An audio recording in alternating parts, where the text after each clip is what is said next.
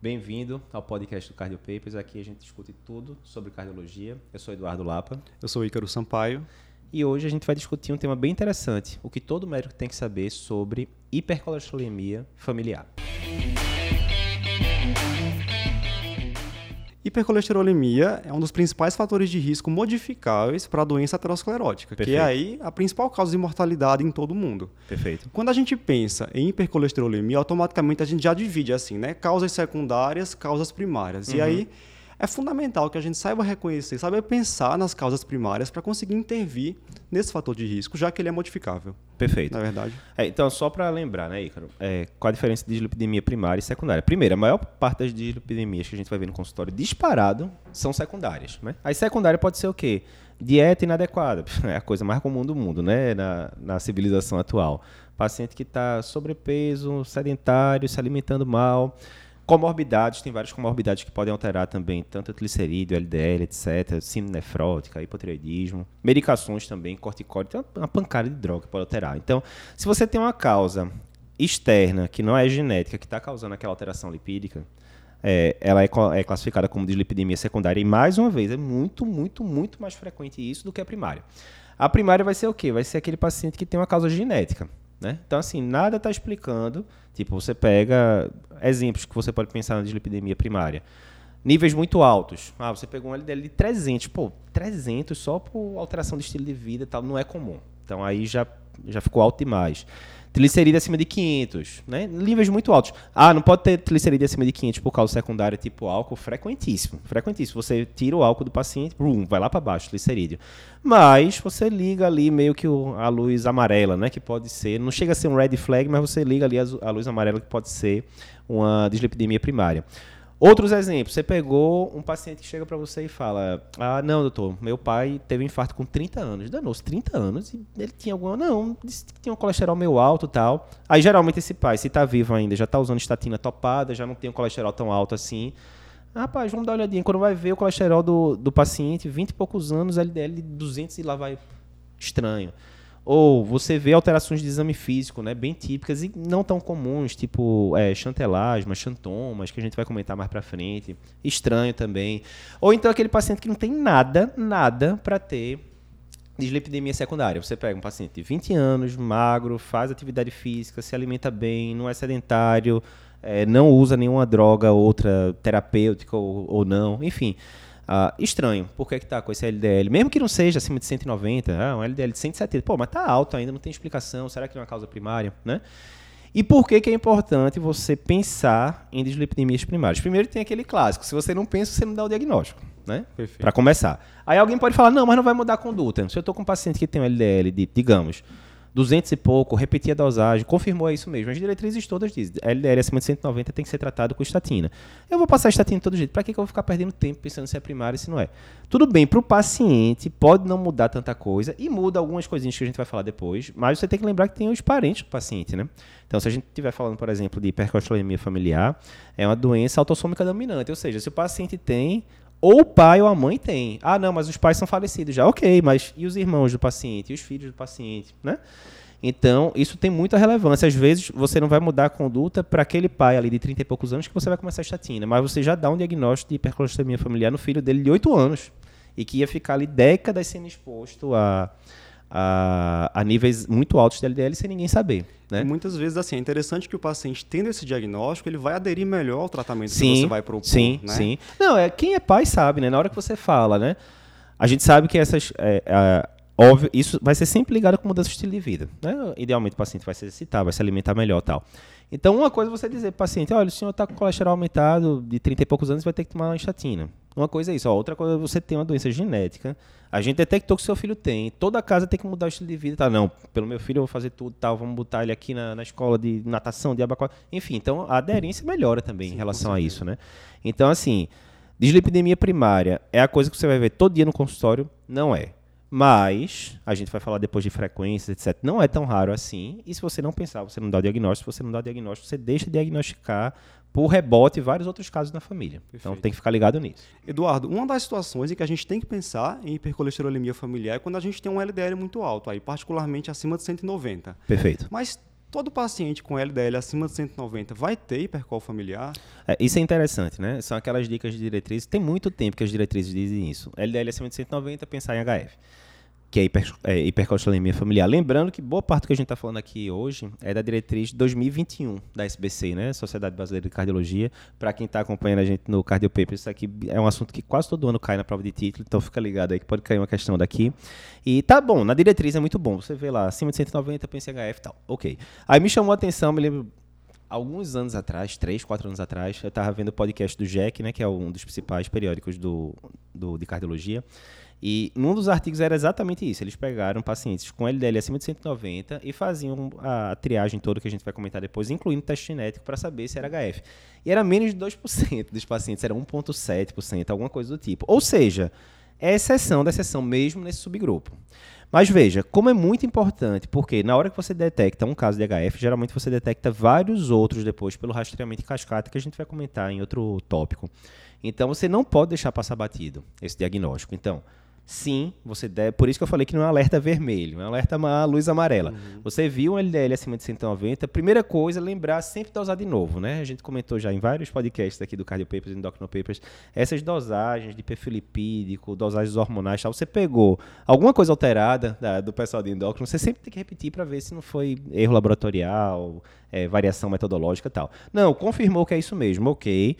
A tendência sim é que você vai tratar esse paciente você vai sim investigar hipercolesterolemia familiar através de formas que a gente vai falar daqui a pouco, mas a maioria dos pacientes não vai ter hipercolesterolemia familiar. Ainda assim, você não pode deixar o diagnóstico passar batido. E é interessante que, assim, LDL maior que 190, o paciente obviamente vai ter um risco maior que pacientes normocolesterolêmicos, uhum. só que aquele que tem um LDL maior que 190, que você pensa e dá o diagnóstico de hipercol familiar, o risco dele já é muito maior pelo Sim. tempo de exposição, né? É, é, porque a questão é a seguinte, tem um artigo muito interessante do Jack também, onde ele vai falar da evolução do LDL ao longo da vida. Então, quando você pega os níveis de LDL em cordão umbilical, são extremamente baixos, extremamente baixos. Aí, ao longo da infância, eles vão subindo, ou seja, refletindo basicamente a parte né, genética e um pouquinho de comportamental. E aí, até a adolescência, ele vai subindo, subindo até que estabiliza. Beleza. Então, o que acontece? Comumente, quando você pega um paciente com LDL agora de 190, ele não está 10, 20 anos com LDL de 190. Né? Às vezes aquele negócio está subindo, os hábitos de vida estão piorando e tal. Já o paciente, digamos, dois pacientes de 40 anos, ou seja, digamos, digamos que ele está sendo submetido a esse regime de LDL alto tem 4, 5, 6, 7 anos. Já o paciente com HF tem, não tem brinquedo, porque ele tem a gente está falando de HF é, heterozigótica, né? Que eu não vou nem entrar em tanto detalhe de genética, mas a homozigótica é gravíssima. Geralmente os pacientes morrem antes de 20 anos. Aí é uma doença bem rara. Estamos falando de heterozigótica. Os pacientes com HF heterozigótica, ele tem nível de LDL duas, três vezes acima da população normal. Ou seja, esse cara ele está há décadas com LDL de, de 190 ou mais.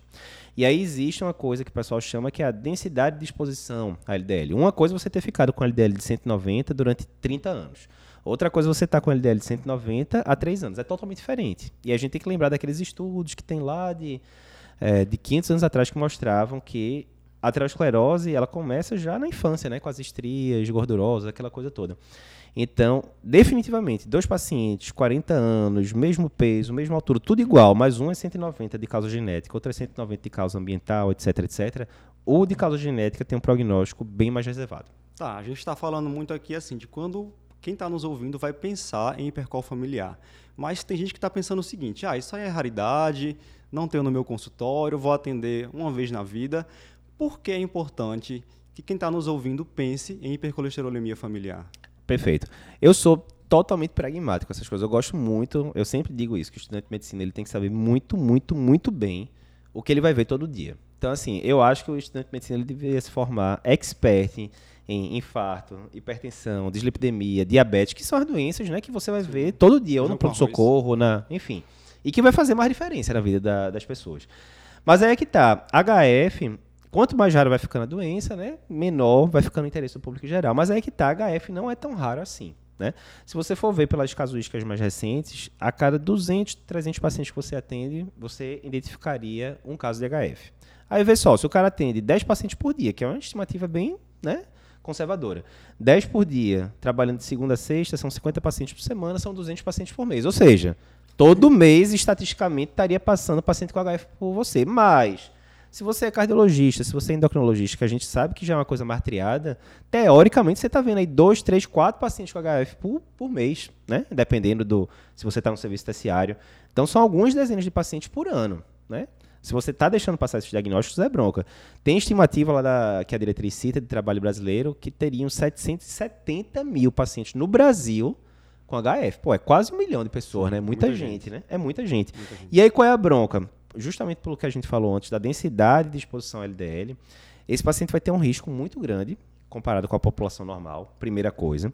Segunda coisa, a gente tem medicação que diminui esse risco. A gente vai falar depois. Basicamente, estatinas, né? São a, a, tem outras medicações, mas as estatinas são a grande força. Então, quanto mais cedo você dá esse diagnóstico, mais você pode intervir na vida do paciente. Porque, vê, uma coisa é você falar, ah, alguma hora eu vou ver esse LDL pipocado e vou passar estatina para o paciente. Mas é aquela história. Uma coisa é o paciente ter começado a tomar estatina, sei lá, com 10 anos, 12 anos e usar a vida toda. Outra coisa é ele começar a tomar com 45 depois que ele já infartou. Aí o efeito da estatina é totalmente diferente, né?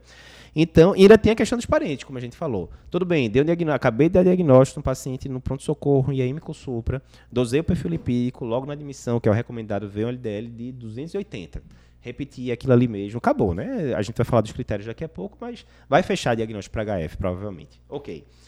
Uh, e quem já atendeu o paciente com hipercol familiar já ouviu aquela história: ah, perdi dois irmãos exatamente, por infarto, meu pai exatamente. morreu aos 45 anos por infarto, então a gente consegue intervir exatamente. realmente na história natural da família. Ou seja, assim, se né? tivessem dado diagnóstico no pai, no irmão, não tinha chegado nele essa bronca, né? Eu teria diminuído gritantemente esse risco, né? Então, assim, não é essa história, ah, doença rara, não. Não é aquela coisa que você vai ver todo dia no consultório. Todo dia, não. Mas você vai estar tá vendo com certa frequência, a cada duas, três, quatro semanas, em teoria, você vai estar tá vendo um. Se você tiver um centro terciário, você vai estar tá vendo com mais frequência ainda. E aquela história, se você não pensa, é impossível você dar o diagnóstico. Tá, então vamos pensar que eu fiz o dever de casa, suspeitei de hipercol familiar, e agora, o que é que eu vou fazer com esse paciente, né? O que é que eu devo fazer inicialmente nessa avaliação de perfil lipídico? Devo solicitar algum novo exame? Perfeito. Então, primeira coisa é isso, a gente já falou. Veio um LDL. Ah, era um paciente que dizia, não, eu não vou muito em médico, mas sempre que eu via, dizia que tinha colesterol um pouquinho aumentado, e agora veio um LDL 200. Não, o senhor tem algum exame aí antigo? Não, não tenho, doutor, não costumo guardar essas coisas, não. Então, é, tudo bem. Então, assim, antes de você passar uma estatina, que a princípio vai ser o resto da vida do paciente, custa nada, né? Não, não é nenhuma urgência. Pede para repetir o perfil lipídico direitinho. É, checa se foi aquilo ali mesmo. Não, veio, a gente sabe que pode ter uma variabilidade. Ah, não é 200, é 193. Dá no mesmo, não vai mudar nada, né? Tá acima de 190 e tal. Ok. Como a gente já falou, mais de 90% desses casos não vão ser hipercolesterolemia familiar. Vai ser causa secundária e, e aí por aí vai. Mas você tem que investigar hipercolesterolemia familiar. E todo mundo, na hora que você fala que é doença autossômica dominante, tá, putz, vai vir aqueles testes genéticos complicados. Não é obrigatório, né? Então, assim, a gente tem vários critérios no livro da gente, do Cardiologia Cardiopapers, a gente cita três critérios, inclusive, mas cada vez mais a diretriz brasileira fala dos critérios holandeses. Como é que são os critérios holandeses? Tem muita gente que vai estar tá escutando o podcast, então assim, a gente não vai sair descrevendo aqui, né? A gente vai só falar por cima. Você vai ver várias características que são simples, assim, qual você pode fazer num posto de saúde, né? Ah, o LDL é de quanto? Uma coisa está 190, outra coisa está maior do que 300, aí vai pontuando diferente. Ah, tem história familiar, uma coisa é ele ter perdido pai com 40 anos, outra coisa não, não tem ninguém na família que tem história nenhuma de parente de primeiro grau. O próprio paciente, uma coisa ele ter infartado com 40 anos, outra coisa ele não ter tido nada, né? Alterações de exame físico, que pode ter chantelasma, que são aqueles depósitos de gordura que ficam peri, é, periorbitários, né? principalmente abaixo de 25 anos, que você se preocupa mais. Arco córneo, que a gente vê muito. Se você for em qualquer ambulatório de paciente octogenário, você vai ver arco córneo todo dia. Sim. Mas arco córneo, que é aquela, aquele anel meio é, esbranquiçado né, ao redor da córnea, é muito comum em idoso, mas se você pega um paciente com menos de 45 anos com arco córneo, pô, estranho. Isso pode ser depósito de colesterol ou por uma dislipidemia primária. Xantoma no tendão de Aquiles também, né? Xantoma no tendão de Aquiles, exatamente, que é uma alteração bem típica, né, quase patognomônica de, de hipercolesterolemia familiar. Então, você vai vendo coisas ali que você consegue ver em qualquer posto de saúde da vida, nada muito complexo, com exceção de um, que é o exame genético que a gente vai falar daqui a pouco, mas que não é obrigatório, dando spoiler já. E você vai somando os pontos do paciente. Ah, ganha dois pontos disso, ganha cinco pontos daquilo e tal. Passou de oito pontos, você já vai dar o diagnóstico, né? Tá basicamente fechado o diagnóstico. Aí, ah, deu ali um valor um pouco mais baixo, pode ficar uma suspeita, né? ou pode descartar se não tiver ponto nenhum, basicamente, né? Então, resumindo, Não tem desculpa para você não usar. Inclusive, se você colocar critérios hipercolesterolemia familiar SBC no Google, vai aparecer uma calculadora justamente dos critérios holandeses que você consegue fazer online. Não tem que decorar nada, né? Porque Isso. hoje em dia não faz sentido você ficar ocupando espaço no HD com essas coisas. Mas resumindo, ah, Eduardo, estou numa cidade pequena, eu não tenho acesso a teste genético, e a gente vai falar depois que mesmo pessoas em qualquer localidade conseguem teste genético de graça, inclusive, a gente vai falar daqui a pouco desse site. Mas mesmo que você não tivesse de fato, você consegue fechar o diagnóstico ou chegar muito próximo disso só com coisas do, do dia a dia. É, história clínica, exame físico e exame laboratorial básico. Basicamente isso. Então, esse é o caminho. Critérios holandeses de acordo com a diretriz da SBC. Perfeito, mas vamos lá. A diretriz também recomenda que a gente ofereça o teste genético aos pacientes, né? Então, na prática, a gente sabe que teste genético é uma coisa cara. Na prática, como é que eu vou fazer o teste genético no meu paciente que uhum. eu diagnostiquei hipercolesterolemia familiar? Beleza. Então, vê, quando a gente vai ver o que é que causa HF? Mutação, certo? Essa mutação tem o, é, foi descoberto, foi bem interessante isso. É aquelas coisas assim, como a, a ciência evolui, né? quando a gente, a gente descobriu que é, LDL alto, colesterol alto causava doença cardiovascular, basicamente através do estudo de Framingham e outros estudos, né? Que a seguiram pacientes por décadas. Beleza. Mas não se sabia muito bem como é que era o mecanismo. Depois começou a ver que o LDL entrava ali na região subendotelial, começava, ele, ele trigava né, a formação da placa, aquela coisa toda. Beleza, avançou mais um pouquinho a ciência. Depois você viu, na década de 80, tiveram dois pesquisadores que ganharam o Nobel de Medicina, Brownstein e. Eu estou esquecendo o, o, sobrenome do segundo pesquisador. São dois velhinhos, tem um vídeo massa deles no YouTube explicando.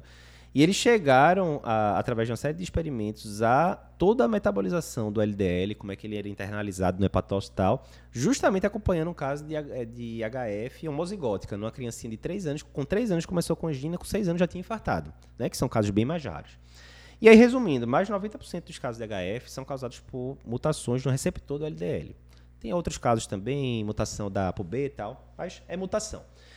Então, qual o sentido do pedido de teste genético? Lógico, se é causado por uma mutação, o pedido de teste genético mostrou que tem a mutação, acabou. É o padrão ouro, né? Sim. Padrão ouro, show. Qual o problema? Alguns problemas. Primeiro, o teste é caro. Então, se você for entrar em laboratórios particulares aí, do, é, que tem em vários estados, às vezes 4 mil, 5 mil, ou seja, não é um teste barato para ninguém. Né? Mas você consegue fazer é, de graça, né, basicamente, o teste através do programa Hipercol Brasil, que tem lá no Incol. Ele é sediado no Incol. E é um programa que já fez esse teste em milhares de pessoas aqui no Brasil. E tem os critérios direitinho lá, o LDL é um pouquinho acima de 190, mas LDL aumentado, o triglicerídeo não pode ser muito alto, porque se o triglicerídeo vinha alto junto com o, o LDL alto, poderia ser um, outro tipo né, de hipercolesterolemia familiar, que é a HFC, que a gente chama familiar combinada, não vou entrar em detalhes aqui, mas resumindo, o LDL está alto, você passa o, entra lá no site, manda mensagem para eles tal, é, e eles cedem um teste salivar, eles mandam por correio, sem custo. Você chega lá, colhe a saliva do paciente, não tem que tirar sangue, nada demais e tal e envia de volta para eles. Né? Super simples. E eles dizem se tem mutação ou não. Qual é a grande questão? Ah, Eduardo, então quer dizer que se o teste vier positivo, com certeza é HF, sim. Se mostrar a mutação, não tem muita dúvida. E se o teste vier negativo, com certeza não é HF, certo? Errado. Por quê? Porque tem mais de mil, duas mil mutações que podem causar HF e o teste mede alguma, se eu não me engano, é perto de 10, alguma coisa assim. Ou seja, não precisa ser nenhum Einstein, né, para saber que tem um bocado de mutação que não está sendo medida, porque não são frequentes, né? Eles estão medindo as que são mais mais frequentes.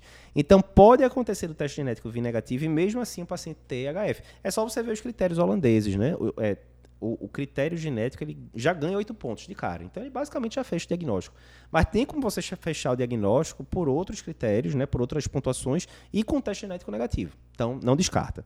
Qual é a, a coisa boa de você ter é, o teste genético positivo, a partir do momento que eu sei, e a gente vai falar isso depois rastreamento em cascata, eu sei que aquele meu paciente tem uma mutação X.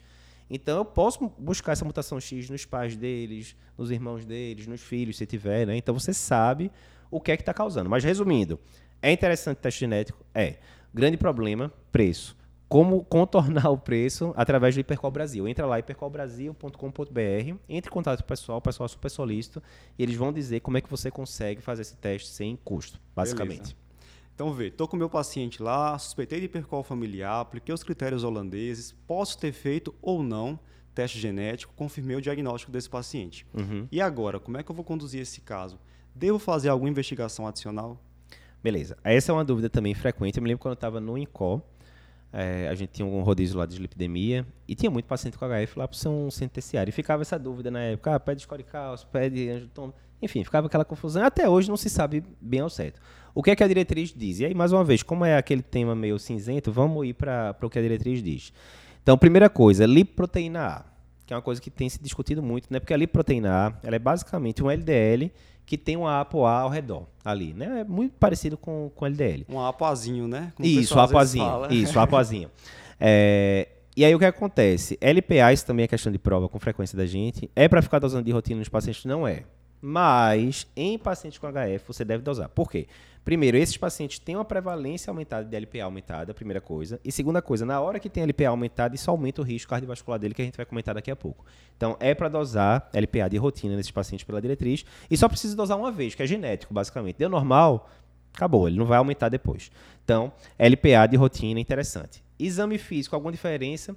Fica de olho no chantelasma, arco córneo, que a gente já falou, e é, palpar o tendão de Aquiles do paciente para xantoma tendinoso, né? Você vai, muitas Perfeito. vezes, não vai ser aquela lesão que você vai estar tá olhando a olho nu, mas você pegando, você já consegue ver um tendão bem mais espesso do que o normal. Isso aí também já é um fator que fala de é, aponta para isso. PCR, né, que a gente fala muito, PCR ultrassensível para medir é, risco cardiovascular, não, a diretriz não diz para fazer. E ela diz que você pode considerar pedir marcadores de aterosclerose subclínica, né, tipo escoricalço, é, Doppler de carótida, mas assim, indicação 2B, ou seja, indicar ali numa, numa exceção tal. Teste ergométrico, alguém podia falar também, ah, eu vou ficar pedindo teste ergométrico de rotina para tentar achar uma isquemia silenciosa tal. A indicação não é nem mais essa, é mais para o paciente que tem HF, que quer se exercitar, e é interessante que ele se exercite. Não, doutor, eu quero ir para academia e correr 40 minutos. Como ele tem um risco bem aumentado de aterosclerose, 2B também, indicação fraca, mas a diretriz diz que você pode considerar pedir, né? Mas essa seria né, a, a investigação básica. Você faria, ah, não vou ficar mandando um angiotomo de cara para ver se tem a diretriz diz para você considerar em HF homozigótica, que são aqueles Sim. casos raríssimos, né? Um Sim. caso para um milhão de pacientes, raríssimos. E aí você poderia pegar, porque realmente a maioria desses pacientes não vai chegar aos 20 anos de idade por doença aterosclerótica, né? É, eu acho que a grande dúvida que surge aí às vezes é o seguinte, poxa, se já são pacientes que têm um risco cardiovascular aumentado, por que eu Perfeito. vou ficar pedindo score de cálcio, Doppler de carótidas, né? Uhum. O risco já é alto, mas o que a gente sabe é que dentro desse espectro da hipercolesterolemia familiar, Isso. a gente tem uma heterogeneidade, né? Pacientes Exatamente. com risco muito alto, outros com risco um pouco mais baixa. Perfeito. E aí esses exames podem acrescentar uma informação útil na decisão terapêutica, né? Perfeitamente. Que é o que a gente vai é, entrar aqui nesse próximo ponto. Como é que eu vou fazer para estratificar o risco cardiovascular desse paciente com HF? Isso é interessante. E tem uma analogia aí que a gente pode fazer com diabetes. Diabetes, na minha época de faculdade, o pessoal falava, paciente diabético é alto risco, ponto final, trate como alto risco, acabou, né?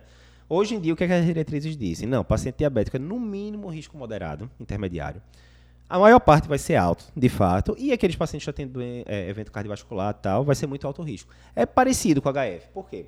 Uma coisa é lógico, né? Você dá um diagnóstico do HF com LDL de 300 no cara de 50 anos, provavelmente ele já deve ter coisa ali por trás. Outra coisa é você ter dado no filho desse cara que tem 10 anos, né? Óbvio que o risco não é o mesmo, né? Então, assim, o que, é que a diretriz diz? Resumindo, né? Porque tem vários critériozinhos assim, mas resumindo bem, se o paciente tem um, doença cardiovascular manifesta, já infartou, já teve AVC e tal, ou ele tem doença subclínica, tipo score cálcio alto, é, placa em carótida e tal, ele ficaria com muito alto risco. Isso vai impactar na meta de, de LDL que a gente vai almejar depois. A maioria dos pacientes vai entrar como alto risco, porque ele vai ter algum outro fatorzinho de risco ali envolvido, vai ter um LDL mais alto e tal. Mas tem aqueles pacientes raros ali que vão ser risco intermediário, que é o cara que tipo tem um LDL alto, fecha critério, mas não tem mais nada. Não tem nada, não tem hipertensão, não tem obesidade, não tem sedentarismo, não tem tabagismo, não tem nada, né? E aí ficaria ali raramente como um risco intermediário. Então, não, pela diretriz da SBC, não é tudo colocar no mesmo balaio de gato e acabou, não é. Tem essas três estratificações, risco intermediário, alto e muito alto. E essa parte da aterosclerose subclínica pode ajudar nisso, porque ah, você pediu um duplo de carótida, vê uma placa ali com 17 milímetros de espessura. Agora sim ele migra para muito alto risco, porque você sabe que essa placa vai tender a aumentar mais rápido do que na população normal. Então seria mais, é, basicamente esse caminho aqui para você saber qual o risco cardiovascular do seu paciente com hipercolesterolemia familiar. É, há um pouco de dúvida sobre a estratificação de risco quando a gente vai partir para os scores de avaliação de risco. Né? Então, Vou utilizar Framingham, uma crítica, por exemplo, Isso. ao uso do Framingham, porque Isso. o paciente com hipercolesterolemia familiar poderia ser classificado como sendo de baixo risco, uhum. e é um paciente que, pelo tempo de exposição que ele tem à hipercolesterolemia, ele nunca vai ser de baixo risco. Né? Então a gente não usa o Framingham. Qual seria a melhor forma, o melhor score, se houver, para a gente avaliar o risco cardiovascular desses pacientes? A diretriz da SBC, ela cita mais de um score, mas o que ela coloca como grau de recomendação maior é esse Safe Heart. Mas assim, sinceramente, eu até prefiro esse esquema que a SBC mesmo coloca, para simplificar, sabe? Quanto mais score, mais complicado sim, sim. vai ficando, né? Então, assim, é basicamente isso que a gente falou, né? O paciente já tem doença cardiovascular, muito alto risco, a maioria vai ficar como alto risco, aí tem subcritérios lá, e uma pequena ali minoria que não tem mais nada, é só o LDL aumentado, ficaria como risco intermediário. Mas, teoricamente, pergunta de prova, Safe Heart seria o que você indicaria pela SBC. Guardar aí a dica, né? Isso. a gente está falando muito de classificação de risco, estratificação de risco, porque isso vai ter influência direta na nossa escolha do tratamento, nas medicações que nós vamos eleger para tratar esse paciente com hipercolesterolemia familiar. Isso. Então, como fazer o tratamento medicamentoso do paciente com hipercolesterolemia familiar? Estatina para todo mundo? É, aí mínimo, não, vai ter, né? é, não vai ter muito como fugir. Tem a questão da estatina, a grande bronca de estatina é quando você pega, é, principalmente criança, né? Porque criança a gente não tem, principalmente abaixo de 8 anos, a gente não tem tanta evidência de segurança. Outro grupo seria gestantes, onde a estatina até hoje é considerada proscrita, mas a gente botou um post sobre isso, inclusive, que o FDA está para mudar isso justamente para esse tipo de situação. Você pega uma gestante de muito alto risco, já usa estatina há um tempão, porque tem HF, por exemplo, tal. Você poderia considerar continuar a estatina, mas atenção, isso o FDA disse que vai mudar, não mudou ainda até o, o dia da gravação desse podcast. Só dando spoilers aí de coisas que devem vir no futuro. Então, assim, muda seu estilo de vida sempre, mas assim, com esse nível de LDL não vai dar para brincar muito, você vai ter que começar com estatina com frequência. Aí, que estatina? Ah, se vai estatina 20mg, não. O ideal seria estatina de alta potência, que seria Rosuva 20 ou 40, Tova 40 ou 80. Com frequência, você vai ter que ir para o próximo estágio, que é associar ezetimiba de 10. Ah, por que ezetimiba? Porque não pula logo para coisas mais agressivas, tipo inibidor de PCSK9. Primeiro, o preço, né? O principal, se inibidor do PCSK9 fosse 10 reais, estava resolvida a parada, né? Mas o, o, principal problema é o preço do inibidor do PCSK9. O segundo problema é que a gente não tem estudo ainda de 10 anos, 15 anos de segmento com inibidor do PCSK9, enquanto que a ezetimiba já é uma medicação bem mais antiga. Mas como é que seria o meio de campo? Eu vou ter que entrar com MEV, estatina para todo mundo, estatina de alta potência. A depender do risco cardiovascular do paciente, a meta de LDL vai diferindo. Né? Então, por exemplo, se for um paciente de muito alto risco, seria LDL abaixo de 50, de risco alto, abaixo de 70 e assim por diante. Mas em todos esses pacientes você deveria almejar uma queda de LDL de pelo menos 50%, certo? Via de regra. Aí beleza, digamos que eu estou com um paciente que é muito alto risco ele fez um. É um HF assintomático ainda, eu descobri porque deu diagnóstico no, no irmão que infartou, enfim. E aí fiz, decidi pedir um score cálcio, fiz um score cálcio alto. Então ficou com muito alto risco, certo? Beleza. Comecei estatina no talo, Rosuva 20, aí ele aguentou, não teve mialgia, nada, Rosuva 40, LDL de 70 e pouco ainda. O que é que eu faço? Não está na meta abaixo de 50 associa ezetimiba 10, né? Que é basicamente uma prestação só. Beleza. Espera ali uma semana, dosou, tá, baixou um pouquinho, mas foi para 60, ainda está fora da meta. Aí você poderia considerar os inibidores de PCSK9, né, que a gente tem no Brasil, o Volocumab, a Lirocumab, basicamente. É, mas o grande problema é o preço, como a gente disse, né?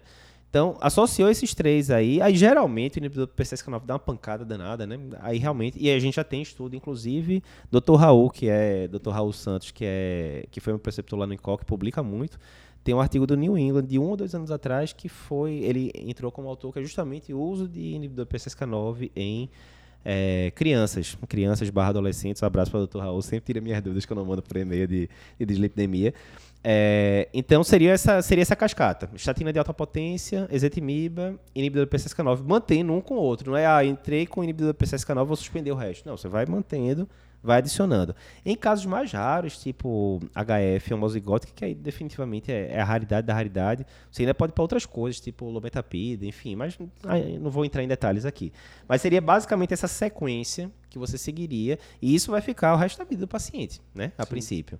Ah, esse paciente tiver feito colateral com estatina, putz, aí é danado, que o paciente precisa de mais de estatina, né? Mas aí tem as coisas que a gente já discutiu em outros podcasts também, o que é que eu faço, intolerância de estatina e tal, enfim. É interessante que a diretriz coloca aí num cenário que eu acho bem teórico, assim, uhum. é daquele paciente que está com estatina dose alta, uhum. inibidor do PCSK9 e persiste com LDL fora isso. da meta, que aí faria colestiramina, né? Uhum. Só que na prática Cirurgia clínica, também, ele bota lá a indicação isso, 2B e tal, né? Isso, né? isso, isso. Mas eu acho que a receita de boa ah, é. Aí eu acho que é a exceção né? da exceção da exceção, né? Que a gente vai manter mais o, o geralzão. Mas assim, aí é muito importante você tá com o paciente do seu lado, ele entender a importância daquilo, porque não é um examezinho que está alterado, né? Todo, é todo o mecanismo fisiopatológico ali da aterosclerose que está correndo ali por trás e que o paciente não vê, né? O paciente, não, mas estou se sentindo bem, né? É diferente, às vezes, sei lá, o paciente está com é, diabetes, ele começa a sentir ali formigamento em perna, aquela coisa, não sei o que, a visão começa por causa da retinopatia. Não, aqui quando aparecer, já vai ser a doença cardiovascular manifesta. É comumente doença aguda, né? AVC, infarto, enfim. Então você tem que explicar ao paciente o que é que está acontecendo ali por trás daquele exame de sangue. Ótimo. Então, estou com meu paciente que veio para a consulta por dislipidemia. Pensei em hipercolesterolemia familiar, dei o diagnóstico, estratifiquei o risco cardiovascular desse paciente, iniciei o tratamento com estatina, ezetimiba, o que seja, para ficar redondo agora o que é que falta, pensar na família desse paciente. Né? Então, como eu vou rastrear os parentes de um paciente com hipercolesterolemia familiar? Perfeito. Então, lembrando de genética, e você que achar que não ia usar genética para nada da época da faculdade, então, lembrando de genética, é doença autossômica dominante. E mutações novas são muito raras. Então, assim, basicamente, se você deu o diagnóstico no seu paciente, ah, estou ali com o seu Marcos, 30 anos, é, fechou o critério ali pelo critério holandês de hipercolesterolemia familiar, é um fato. O gene ruim, entre aspas, veio, a mutação veio ou do pai ou da mãe. Para começar. Ah, mas a, sei lá, a, a mãe morreu já e eu dosei ali o perfil lipídico no pai e veio normal. Bem, ela deve ter morrido muito provavelmente já por causa da HF, né? Tudo bem, mas não vai dar para eu mexer mais nessa parte. Ah, tem algum irmão, irmã da mãe vivo? Porque se tiver, é a mesma coisa. Se ela tinha, tem 50% de chance do, do irmão ter e por aí vai. Então você vai dosando. Mas tudo bem, digamos, os pais não estão vivos mais. Ok, não dá para fazer nada em relação a isso. Você vai para todos os outros parentes de primeiro grau. Irmão, lembrando, né? Parentes de primeiro grau são pais, irmãos e filhos. Então você vai, digamos que essa, esse, esse paciente ele tem uma irmã, chama a irmã aqui para a gente ver, e tem dois filhos, chama os dois filhos. Ah, Eduardo, vou ter que fazer exame genético para todo mundo. Não, você vai começar com exame físico, mesma coisa. História clínica, exame físico, tem chatelasma, tem arco córneo e tal. E pede perfil lipídico da pessoa. Exemplo, seu Marcos tem um LDL de 300. Aí chega lá, a criança tem um LDL de 90, outro tem um LDL de 70, pronto. A chance de ter já é mínima. Você vai aplicar os critérios, mas tá basicamente, né, a chance de ter é muito pequena. Aí a irmã, que nunca sentiu nada, era quando você vai ver, não, LDL de 290. Opa, já ganhou um bocado de ponto aí, porque o LDL é muito alto, já tem parente primeiro grau que tem diagnóstico confirmado, né? É obrigatório pedir o teste genético. Você vai pedir o teste genético. Aí isso se chama rastreamento em cascata. Você não sai atirando para todo lado. Você chama os parentes de primeiro grau, porque veja, se em teoria, digamos, pais morreram, né, não tem mais como investigar. E aí eu fiz, dosei no irmão, na irmã, dosei na, nos filhos e ninguém preenche critério, acabou. Ficou ali com o paciente, felizmente ele não passou esse gene para frente, ótimo. Tá meio que resolvido.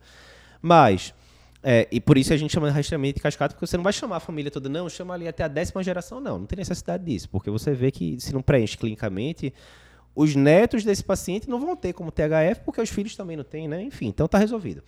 Mas o teste genético, a principal indicação de você fazer é quando você detectou a mutação no paciente. Se você detectou a mutação no paciente, o teste genético dele foi positivo, aí é bem interessante você fazer o teste genético nos parentes de primeiro grau. Se o teste genético dele foi negativo, se foi negativo nele, por que, que seria positivo nos outros? Não faz sentido. Então você não dosa, é um exame caro, né? Enfim, uhum. você não dosa. Mas resumindo, é isso. Dei diagnóstico de hipercolesterolemia é, familiar por aqueles é, critérios holandeses. Eu vou chamar todos os parentes de primeiro grau, pais, irmãos e filhos.